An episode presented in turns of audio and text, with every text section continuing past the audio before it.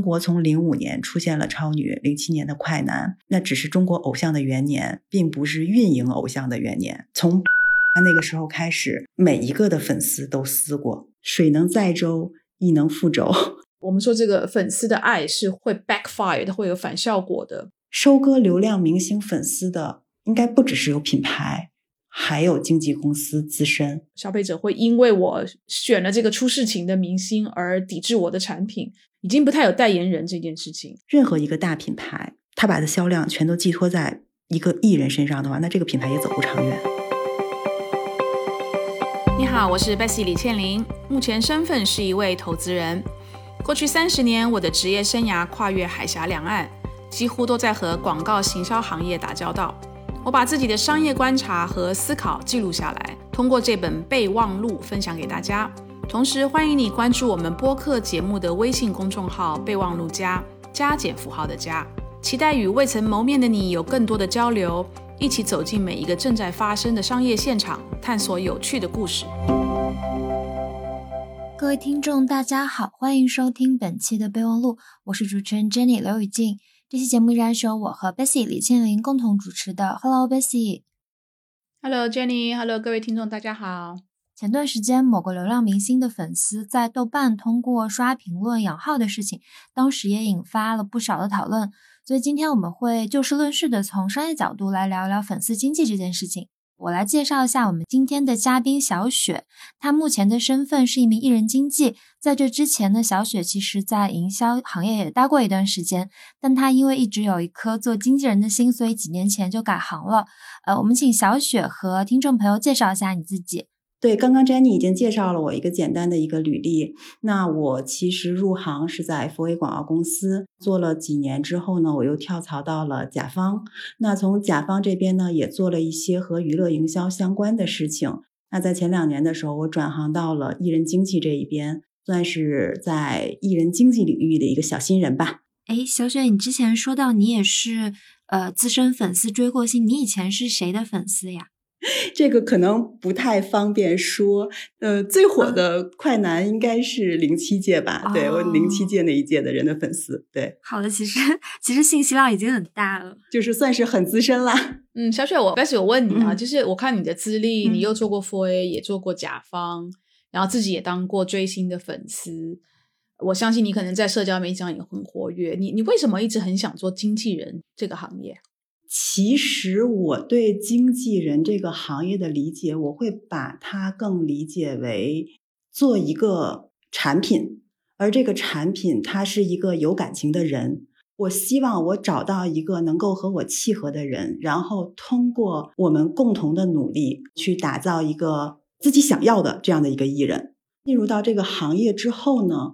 我可能会是更想要去和优秀的内容创作者。或者说优秀的演员去合作，能够做出一件让大多数人关注的作品，所以这是我想要做经纪人的一个原因吧。那你现在现在是自己创业，所以自己有一个算是经纪公司，对不对？那你现在大概签下来的有多少个类似像你刚才描述的这样的网红也好、达人也好，或是明星也好？我是和别人合伙一起去做了一个公司。其实目前我们公司在约的只有一个艺人，但是在沟通当中的还有两到三个吧。没有想去做太多，是因为一个是自己的精力也有限，合伙人的精力也有限。精力上也好，还是感情上也好，就自己的能力而言，可能能够做两到三个就已经是很不错的事情了。我想问一下小雪，打造一个艺人，你需要做哪些工作呢？其实是和艺人的所处的阶段是不一样的，因为现在我们公司主要是做了一个新人嘛，我们想要让他去成为一个优秀的演员，那他其实现阶段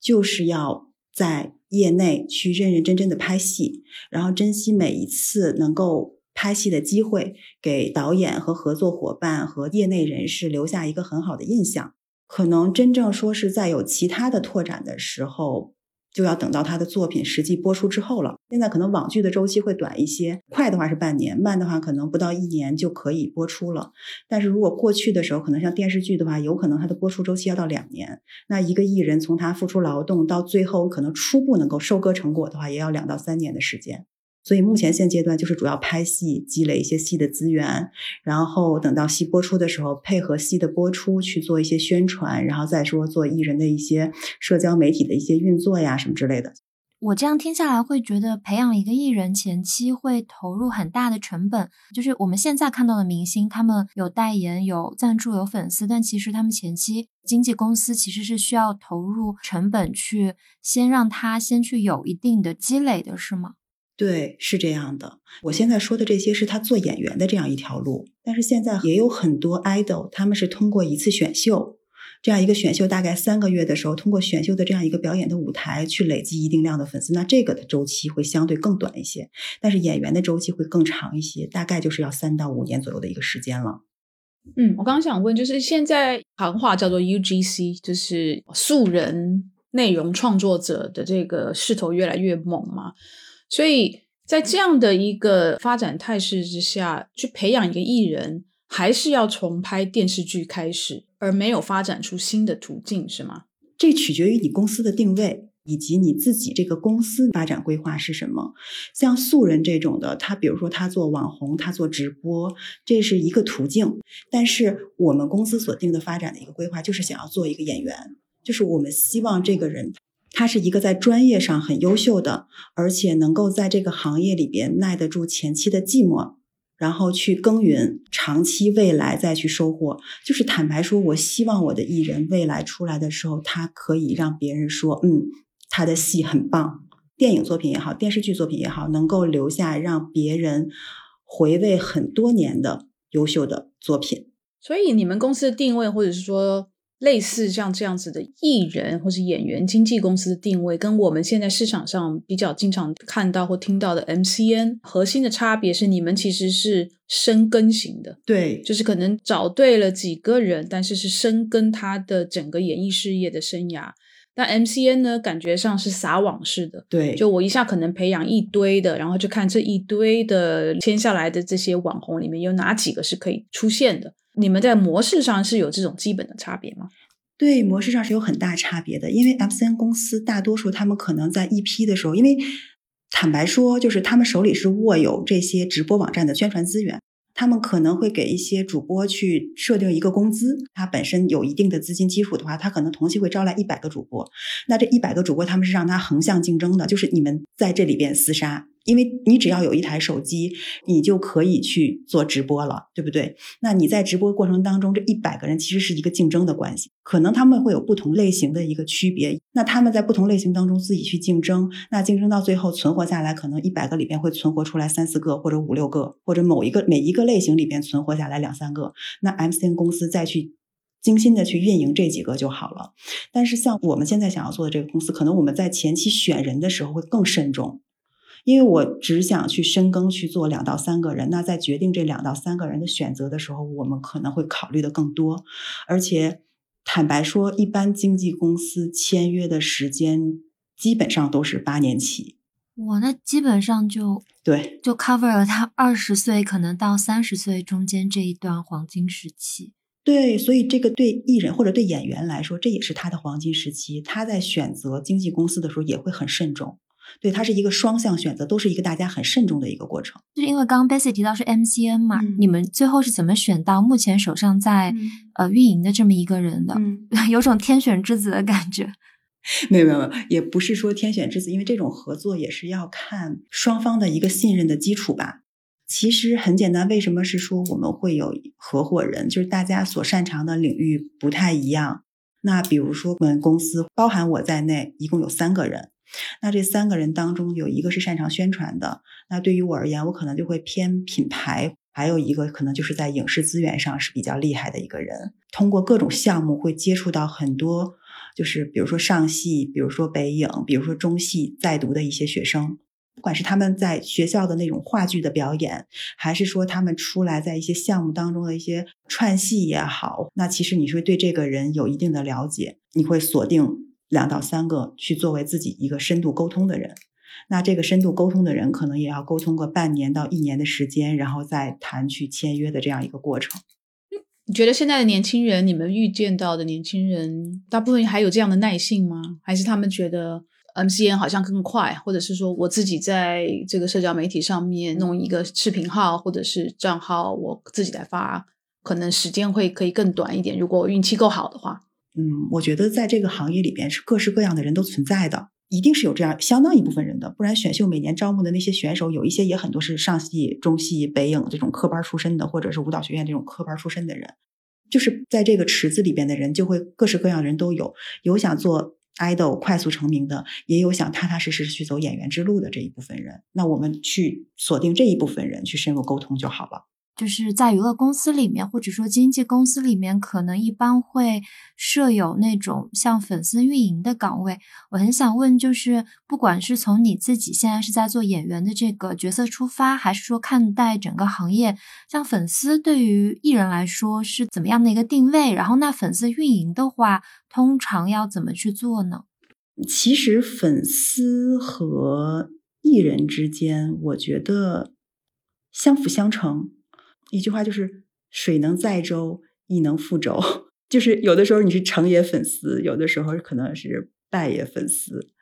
目前我们公司是没有太做粉丝运营的。演员这部分目前来说的话，他还是深耕于专业。基本上在经纪公司，在这种 idol 公司里边的粉丝运营呢，更多的是一种上传下达、承上启下这样一个角色。经纪公司嘛，首先他肯定是熟悉 idol 各种的行程。或者是说它的发展规划也好，商务也好，或者说哪一部分的活动去需要粉丝去配合也好，重点的活动或者是有重点的商务合作的时候，他需要一个人去调动粉丝的热情，配合这一波宣传，这是一种。另外一个就是说，他需要在艺人不在宣传周期，所谓不在宣传周期，就是艺人在这一段时间他是没有什么作品曝光的，他也没有什么样的一个活动。那其实粉丝运营，他是要想他怎么能够维持粉丝的一个活跃度、固粉。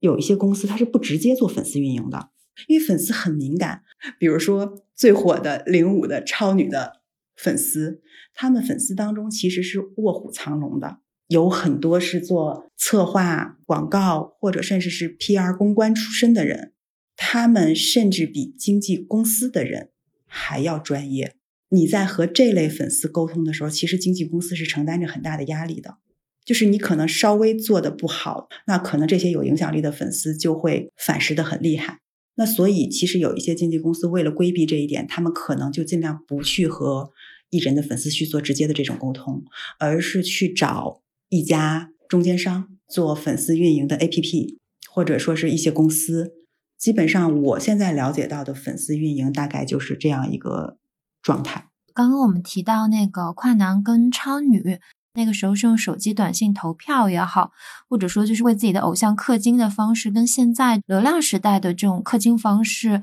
我觉得差了非常多。在你的观察里面，这十多年来，偶像的工业体系的变化也好，或者说是粉丝跟明星的关系的变化也好，有哪些比较大的转变？然后你觉得是些什么原因造成的呢？超女快男那个时候，其实明星的种类还是比较少的，歌手、演员，基本上就是这两样。而现在的流量时代呢，其实你也会发现，现在流量时代的艺人更新换代非常的快。两大平台的选秀节目是每年都在更新一波，有很多人基本上是这一年里边就是出道即巅峰。因为现在这些流量明星的更新换代快，大多数的品牌现在已经意识到了粉丝经济。他们在收割流量的时候，也会更新的很快。以前大家在签代言人也好，或者是去做商业合作的也好，基本上都是以年为单位去做的。但是现在，因为流量明星的更新换代，基本上都是以季度为单位去做的。对于品牌而言，我现在签流量，我就是希望能够快速变现。你这个粉丝没办法刺激到他全年都持续这种很旺盛的购买力，那我可能就三个月换一个，三个月换一个。然后还有就是说，以前很少周边，以前出的周边基本上都是歌迷会自己内部的会服也好，还是说一些其他的生日的什么应援礼物也好，或者什么之类的这种小东西，都是凭着就出来了。但是现在就不是了，现在有第三方做这种专门的去做粉丝周边的这样一个开发，对经纪公司来说也是一部分收益。就是现在收割流量明星粉丝的，应该不只是有品牌，还有经纪公司自身。我分享一下我的观察哦，我觉得现在的粉丝是在过去这二十年里面他们等于真的是算互联网的原住民，他们对于互联网或是移动互联网的世界了解的非常的透彻。那第二个呢，就是说现在的粉丝，因为他对互联网的特性非常的了解，你如果是想要去管理这些粉丝，你也必须要有同样的这种互联网的洞察经验以及资历。你才真的能够驾驭在这个粉丝之上吧。再来就是现在的粉丝，因为他们所接触到的各种不同的达人、网红、艺人的途径太多了，他们这个关注度的时间寿命变短，就他很容易就换。今天我看到这个人，我非常喜欢，但是可能隔了几个月之后，又出现了另外一个，他更甜美，或者是说他更好看、更潇洒，他更有特点。啊，就像最近，比如说像丁真这样子的人物的出现，我觉得粉丝很容易就往那边转过去，所以他的寿命都非常的短。这也就是为什么很多想要收割这个粉丝经济的人，他的动作都很快。我觉得他们也是很焦虑，因为我我不晓得我今天的这个艺人也好，网红或是达人，他现在的这个粉丝跟他之间的这个忠诚度能够维持多久。所以感觉就是，我现在有这样的一堆的粉丝，我就希望能够在这个粉丝里面呢，进到这个收割粉丝经济的最大化。而且还有一个是说，其实，在超女快男的时候，基本上都是一个总会，然后下面各个省有所谓的分会。你看现在的这种流量时代的粉丝，他们会什么？他们基本上是站，就是粉丝站，有站姐，两三个站姐，三四个站姐，他们去运营一个粉丝站，是站姐加 idol 的。吸引力把这个站子做到几十万，或者说是几万。以前可能大家单纯的是靠艺人，然后来吸引粉丝，是围绕着艺人去转的，还没有把大粉的这个职能体现的这么的清晰。但是现在是属于大粉站姐加艺人的吸引力产出的物料，巩固这些粉丝。就我会觉得现在的这个粉丝后援会，比如说大的站姐好了，像他们这个会让我觉得很像一个 KOL，他们本人在微博上面非常活跃，而且有的人可能会是什么超话的主持人啊，这些就这些角色，站姐也好，超话主持人也好，他们都有种意见领袖的感觉。以前那种明星的后援会，并不会单个的强调某一个粉丝他的这个话语权和影响力，这种变化是怎么发生的？其实你可以想想，零五年到零七年期间，那部分追星的人应该是多大的年龄？主体应该是八零后。但是现在的流量时代的主体是什么？流量时代的主体现在这波应该是九零和零零。然后他们吸引的一部分人是有可能也有八零后的，也有九零后的，也有零零后的。我觉得这属于粉丝更替以及八零和九零这两代人的不同。九零的人可能会更强调个性，人以群分，更聚集。其实你想，这种站姐他们开站的就是什么？他们用自己的物料去吸引一群和他们有相同喜好的人。就算大家喜欢的是同一个明星，那我可能喜欢这个明星身上的点也是有差异的。有所谓的事业粉，有所谓的女友粉，有所谓的妈妈粉，还有 CP 粉，对，而且还有围绕着一个明星，他有不同的 CP 粉。我觉得九零这批人他会更强调个性吧。我有个问题想问一下 Bessy 和小雪两个人，就是前面我们聊到从商业角度上来看的话，明星他们比如说拿到一个代言的周期会缩短，好像这个周期都变成一到三个月了。从营销角度来讲，对于品牌比较有利的一个趋势。另外一个就是，我很好奇，像网红这种角色的存在，会不会对一些小明星的这种商业资源其实是有影响的呀？因为我感觉现在蛮多网红也会去接品牌的广告，和品牌保持一个长期的商业合作。那这样的话，会不会影响到一些，特别是偶像和流量明星他们本身的这个商业资源会产生竞争呢？我是觉得现在代言人这个名词啊是越来越模糊了。非常非常久以前广告兴起的时候，你能够成为一个产品品牌的代言人，那个是一个非常严肃的合作的关系。你通常这个代言的时长就会比较长。但是呢，我觉得现在已经不太有代言人这个 实际的意义出来，比较有点像是在这个广告里面出现的艺人吧。我觉得一来是我们前面说的，其实现在粉丝也因为他的忠诚度其实是很容易转移的，所以，到底每一个艺人、每一个网红、每一个达人，他的寿命是不是还能够像以前的明星那样子长长久久？越来越少这样的案例，这是第一个。那第二个，对于品牌来讲，可能也比较安全吧。你是签了这个明星或是这个知名人物啊，出现在你的广告里头，你真的是对他的所有的私生活的了解是非常非常浅的。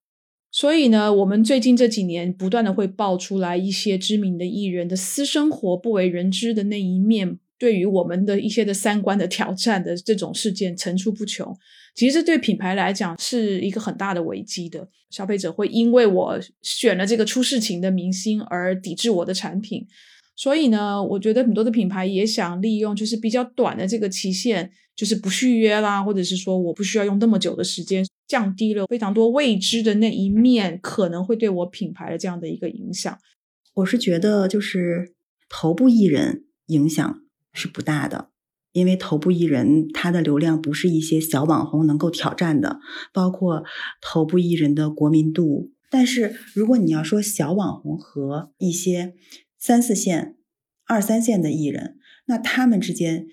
你说现在怎么划分呢？我其实现在对这个是比较模糊的，就比如说现在的直播带货，两大直播带货的头部流量，你能把他们现在单纯的定义为网红吗？其实他们除了在直播的时候，他们现在在一些卫视平台上，在一些影视作品里边，或者说他们自己也有出歌，或者是参与一些公益，那你能单纯的去说他们两个人还是网红吗？像一些三线的艺人，他们进入直播平台，比如说某音或者是某手，他们在这些平台上面一样也去做直播带货。他们在直播带货的时候，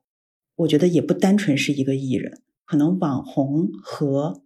艺人这个身份有的时候都有点模糊了。某些在品牌看来的话，也是这样。就是有一些三线的艺人，他的国民度不够，但是他的微博或者是粉丝量也可能上千万，但他在做报价的时候，他是按照艺人的报价去提供的，但是品牌并没有把他的报价加上了艺人这样一个附加值，而是再去和其他的同类型或者粉丝级别类似的网红去做比价，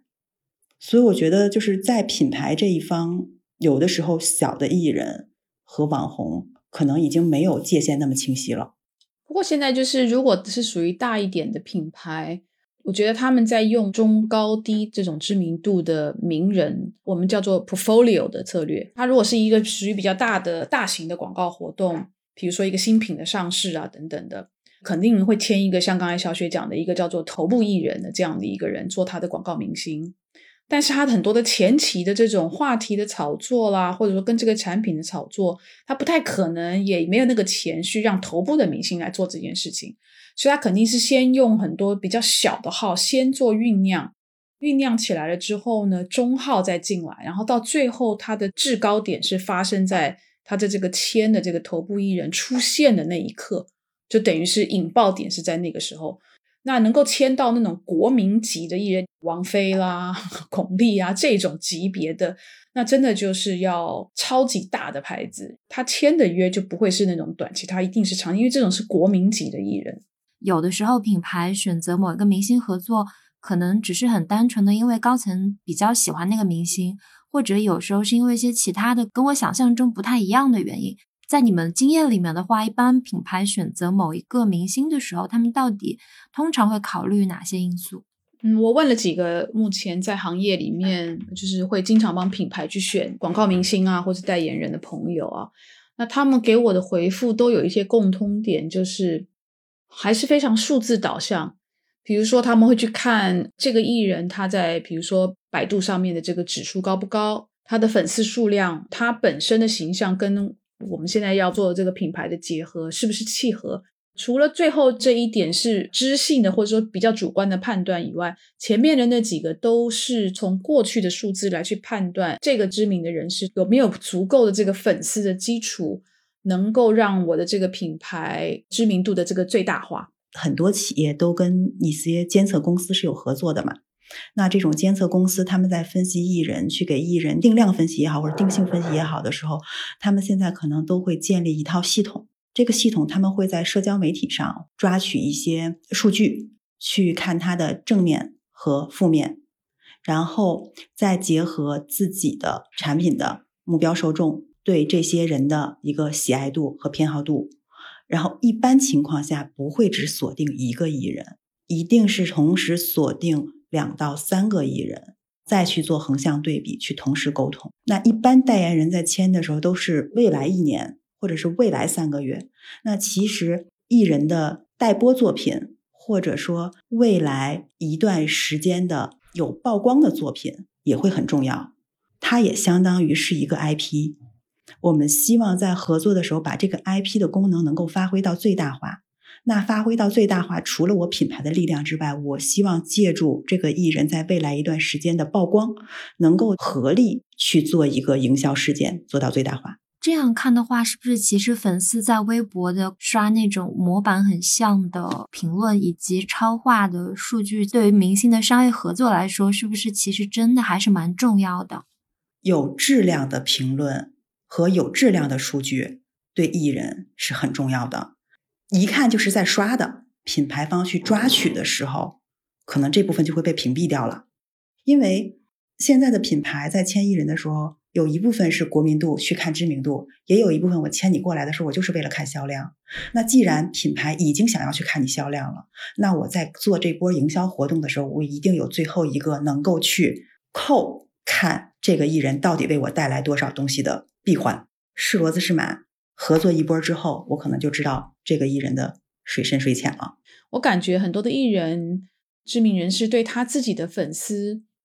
可能是那种又爱又担心的这种心态吧。我我看到太多这种我叫做爱之深悔之切的这种行为出来，我觉得这个让艺人自己也吓一跳，就是啊，我并没有怂恿或者是说让我的粉丝去做这样的事情，但是我的粉丝可能也是出于好意，这样自己去主动的去做，但反而去带来了非常多的反效果。那最后反而是 艺人、明星、知名的人还要站出来对他自己的粉丝去喊话，就是说哦，大家不要再做这样的事情，不要再做那样的事情。我觉得这是一个非常微妙的关系，就是又爱他的粉丝，但是又很担心我今天粉丝会不会又做出一些让我们大家很惊讶的事情。我想问小雪，就是遇到这种事情，因为刚 Bessy 说的这个事情，今年。已经有不止一个明星因为粉丝过于维护他，就真的翻车翻得很厉害。我想问一下，比较成熟的或者说比较正确的事后公关的一个做法应该是怎样的？明星方面，其实关于粉丝这方面东西，你要说是去很正向的一个公关，或者说很成功的公关，目前我没有感受到，因为粉丝他是一个很奇妙的群体。他做任何事情都是以爱为目的的。从他的角度来说，是我为了维护我的偶像，我去做这件事情。当他掉进这个圈子里的时候，他所追随的那个大粉去跟他沟通，都不一定能够去说得通。他出这种事情不是近两年才出的，就是大家熟知的八五花。当年这八五花人人手里都是有爆作品出来的，他们每一个人全部都经历过粉丝的这些过程。只不过那个时候的互联网没有现在这么的发达，而且那个时候营销号也没有现在这么多。但是从八五花那个时候开始，每一个的粉丝都撕过。就《仙剑》里边的两个人也通过同一个类型的剧爆红。当年他们的粉丝互相做的这些事情，比现在有过之而无不及。他们两个每个人的粉丝都经历过被其他粉丝群起而攻之的这个过程。因为只不过那个时候，大家的根据地可能是在天涯或者是在豆瓣儿，然后现在的这种的根据地可能就是兔区，然后贴吧。我知道最厉害的就是说，贴吧上有一个吧，是因为某个吧五粉丝内部出现了很严重的斗争，然后有一波人就在百度上单独建立了一个贴吧。而那个贴吧到现在为止也是所有八卦粉丝的聚集地，就是那个时候就已经有这样的事情了。渠道比较闭塞，可能只是真的在追星的那个圈子里才能感受到这样一个事情吧。这种事情对明星本身他的这个负面效应会很大吗？一定是会有影响的。嗯，但是还是要看你自己的作品未来能不能够立得住。这两个人到现在为止依然也是这个圈子里边炙手可热的明星。今年出的最严重的那个事情，你也可以看到，现在他的作品还是会被播出，他也还是在一点点的试水往外出。感觉现在有非常多的这种爱豆级的人物，他们也很年轻，所以他们可能自己的三观也都还在形成的过程，因为他们可能比他们的粉丝也大不了几岁。我觉得一旦成名了之后，他们的目标是我还要再比现在更有名，比现在更赚更多的钱，我的粉丝越多越好，很有可能。我们说这个粉丝的爱是会 backfire 的，会有反效果的。不只是在中国内地，其实在国外，艺人也是越来越年轻化嘛，也有同样的问题啊。我很想了解演员这个职业和偶像一般来讲，就可能歌手这个职业，粉丝运营也好，或者说他们这个粉丝群帮他们的明星做数据的这个逻辑是不一样的呢？因为演员本身，他们可能有一段时间就是没有作品的，但是像。偶像或者歌手的话，他们可以经常在一些渠道上发发东西。他们的粉丝是不是其实也是就是用两种不同的思维去帮他们的这个偶像去做运营呢？嗯，我是觉得其实还是取决于艺人本人对自己的一个定位，因为演员未必他就不是爱豆。现在也有很多爱豆去拍戏，只不过有些人他选择了就是纯走演员的这样一条路。你喜欢我的作品就好了。我希望你离我的私生活更远一些，关注我的作品，远离我的私生活。就是这是可能所有艺人都希望的吧。但是可能有更多的演员会更希望，因为演员离开作品之后，他如果想要有更完美的呈现，他必须要贴近生活。但是爱豆就不是了。我也喜欢爱豆，我对爱豆的要求就是你要帅，你要漂亮，你跳舞要好看，你只要有让我酥的点，我就会很满意。他演戏好，对于我喜欢他而言是一个加持。因为我对他的要求不一样。刚刚我们其实前面提到站姐，我以前对站姐的理解就是，他们总是可以追到明星的行程，然后拍一些自己的那个独家那种机场照。我之前会在社交媒体上面看到很多代拍的超话，很多人会去找代拍买那个明星的照片，包括黄牛也是。从追星这件事情，是不是衍生了蛮多这种生意呀？对，确实是衍生了很多这样的生意，但是你其实可以把它理解为简单的一个供求关系，有需求就会有供给，而且随着这种短视频的发展，互联网的这样一个发展，如果他们拍到了一些东西，真的会有媒体或者是粉丝有可能会花几去买，几要买照片吗？对 对，会有。这就是跟国外的那种，我们叫爬粪媒体，粪土的粪。对，但其实其实艺人是很不喜欢这些的，嗯，因为他现在知道大家手上都有摄像头，因为自己的手机就有。遇到大的事件，或者是只要是跟明星有关的，他们是会花钱去买那些就是一般人所无意中拍到的明星的照片，尤其是那些就是说敏感的啦，比较具争议性的这种照片。从国外这种爬粪媒体。就已经开始形成的非常成熟的呃这种市场，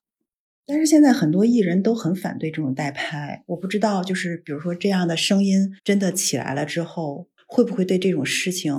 产生正面的影响？只要有不听话的人，有愿意为之付出金钱的人，这个产业就可能会一直存在下去，直到某一天说。拍物料的人觉得他们已经不值得去付出时间精力，或者说是这种成本，然后去做这件事情了，这个产业可能才会慢慢的消失。但我觉得这可能是一个很长很长时间的一个过程吧。我很好奇，就是国内的明星，除了接商业代言之外，他们本身自己并不会去推出很多官方的周边去供粉丝购买，因为我觉得这是蛮重要的一个 盈利的方式。我看日本娱乐行业的话，不管你是杰尼斯的那种男性的偶像团体也好，还是 AKB 四八，还是日本的宝冢歌舞剧团，或者就是某个很普通的那个演员，他们会定期推出一些那种照片供粉丝购买。我会觉得他有一点杜绝了类似代拍这样子事情发生，因为粉丝们是愿意去花钱去购买这个官方推出的他私底下的照片的。但是回过头来，如果看国内娱乐圈的话，我不知道是我不了解还是怎么样，我会觉得好像这种明星自己做周边还蛮少的。小穗，你会这样觉得吗？会这样觉得，因为你刚才说杰尼斯嘛，就是我也有一个朋友，他是非常非常喜欢杰尼斯。我曾经也追过一段时间的韩团，然后我就知道那个韩团他们在日本的时候，给 club 里面专门推出一些特殊的物料，这些东西是你不是会员都买不到的。但是这个是属于怎么说？日韩它的偶像市场已经非常成熟了，他们有自己一套非常完善的体系。你想，中国从零五年出现了超女，零七年的快男，那段时间那只是中国偶像的元年，并不是运营偶像的元年。真正说中国的爱豆经济起来了，应该是韩流进来之后又走了，就是又开始限韩，新的选秀出来了，才催生了经纪公司去做这种爱豆的运营。那你要真正算下来的话，他们运营的时间不过几年。其实我觉得还是行业不够成熟吧，还没有到说能够完善的运营爱豆周边的产品，然后做粉丝经济。我觉得。目前来说，我还没有在大陆看到特别好的公司去做这些事情。我觉得可能这样的一个成熟的行业的发展，第一个粉丝对于艺人跟明星隐私的尊重，第二个呢，也必须是粉丝对于著作权的这种尊重。但是如果这两个尊重都不在的时候，即使今天艺人他做了非常多正版的照片出来。他还是可能很难去打击那些在私底下去偷拍或者是所谓的代拍的这种生意。对，它是管控的非常非常的严格的，而且本身就是其他国家对这种版权的保护就要比大陆更严谨，或者说是更严格。可能中国现在目前的市场还没有到这个程度。之前我们有段时间研究过那个周杰伦他的代言，会发现周杰伦基本上是。八零九零后就那种成长年代的，算是音乐巨星吧。但是周杰伦拿到的代言的资源还蛮接地气的，比如说电瓶车、比较廉价的运动品牌，或者说是一些食品，他的带货能力好像反而没有那些流量明星来的厉害。但是。你也不能否认他是一个很具有国民度的明星，所以想问一下你们两个，像品牌也好，或者说是经纪公司也好，在看一个明星他的带货能力的时候，是不是其实和他本身的这个声量是两回事情？那你们怎么看待一个明星可能他的声量很好，他的口碑也很好，但是他就是没有带货能力呢？这种原因是怎么造成的？带货这件事情一定是从品牌方在签人的时候，他就有一个出发点的。就是我签这个人，我需要他带给我的是一个品牌的知名度。任何一个大品牌，他在选择代言人或者选择这种大使的时候，他不可能把他的销量全都寄托在这个人的身上。因为如果一个品牌他把的销量全都寄托在一个艺人身上的话，那这个品牌也走不长远。艺人对于品牌只是一个加持的作用，只是在某一个时间段有一个引爆点，有一个。核心内容可以供我们去传播，它可能在传播的同时带来了一定的销量，但是后续我这个品牌或者我这个产品持续的销量一定是来自于我产品的优秀。所以关于周杰伦说他不带货这件事情，我首先一是我没有数据支持，因为我了解到的就是说周杰伦他的歌曲出来的时候，那他的粉丝是很买单的，是一百万人每人买一首。我还在做品牌的话，于我而言，那周杰伦的含金量、国民度。在我选择代言人或者说提升品牌知名度的时候，和其他人是不一样的。但如果说我是在做一个短期内看到一个超过百分之百的 ROI 投资回报的这种一个情况下，那我可能就会更关注爱豆，而且一定是刚刚出炉的爱豆。我觉得这是不同的策略选择吧。我是觉得像周杰伦，你找这样的级别的代言人或者是广告明星，其实对品牌来讲是一个。我觉得风险挺高的一个投资，你要想想看，你花这么多的钱，你请周杰伦这样的级别的人去做你的广告明星，消费者他到底记住的是什么？他有没有记住你的品牌？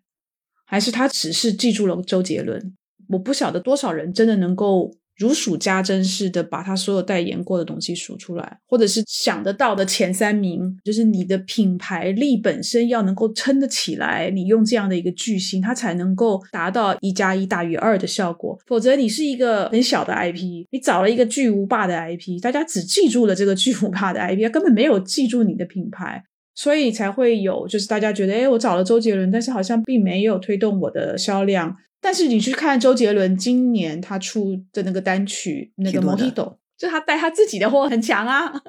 对对对，而且周杰伦的粉丝他已经是那种相对理性的了，就是他在选择东西的时候，可能更多的是我需要这个东西，我去选择。很多 idol 他的粉丝他是那种是说，我必须要买他的东西，我不买他的东西，品牌爸爸就不会看到我 idol 的价值，看不到我 idol 的价值，我 idol 可能就没有了未来的合作机会。就是粉丝是这种心理，就至少是氪金的粉丝很多都是这种心理。我刚刚查了一下，周杰伦那个 Mojito 一出来十一个小时卖了八百万，嗯，三块钱一张单曲卖了八百万，那真的卖了非常多对呀。是啊，超过一个亿的人用户花了那个钱去买他的东西，这个带货能力是很强的。我我好像花钱也买了，当时。对呀、我也我也买了。你知道网民中国网民七亿嗯一千万嘛？那超过一亿的人，七分之一的人都买了他的歌，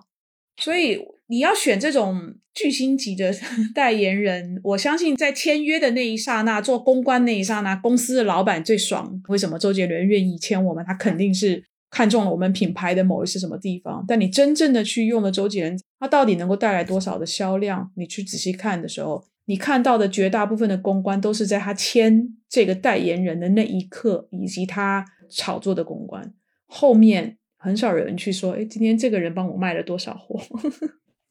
对，你在签这么一个大的一个代言人的时候，那你自己本身的策略、传播策略上面，你一定要是匹配的，就是借到他的势，又不让他的势去压住品牌的光芒。那这其实是很考验市场团队或者营销团队的一个事情。然后还有就是，基本上请到这样代言人的时候，在做回顾的时候，都是会回顾的是说我这一波带回来了多少的流量，是流量。而不是销量，或者说我在这一波的时候，我的这个品牌的知名度是否有一定的提升？基本上回顾的是这样。所以我觉得很多大老板微笑着签约，然后流泪着付钱那种。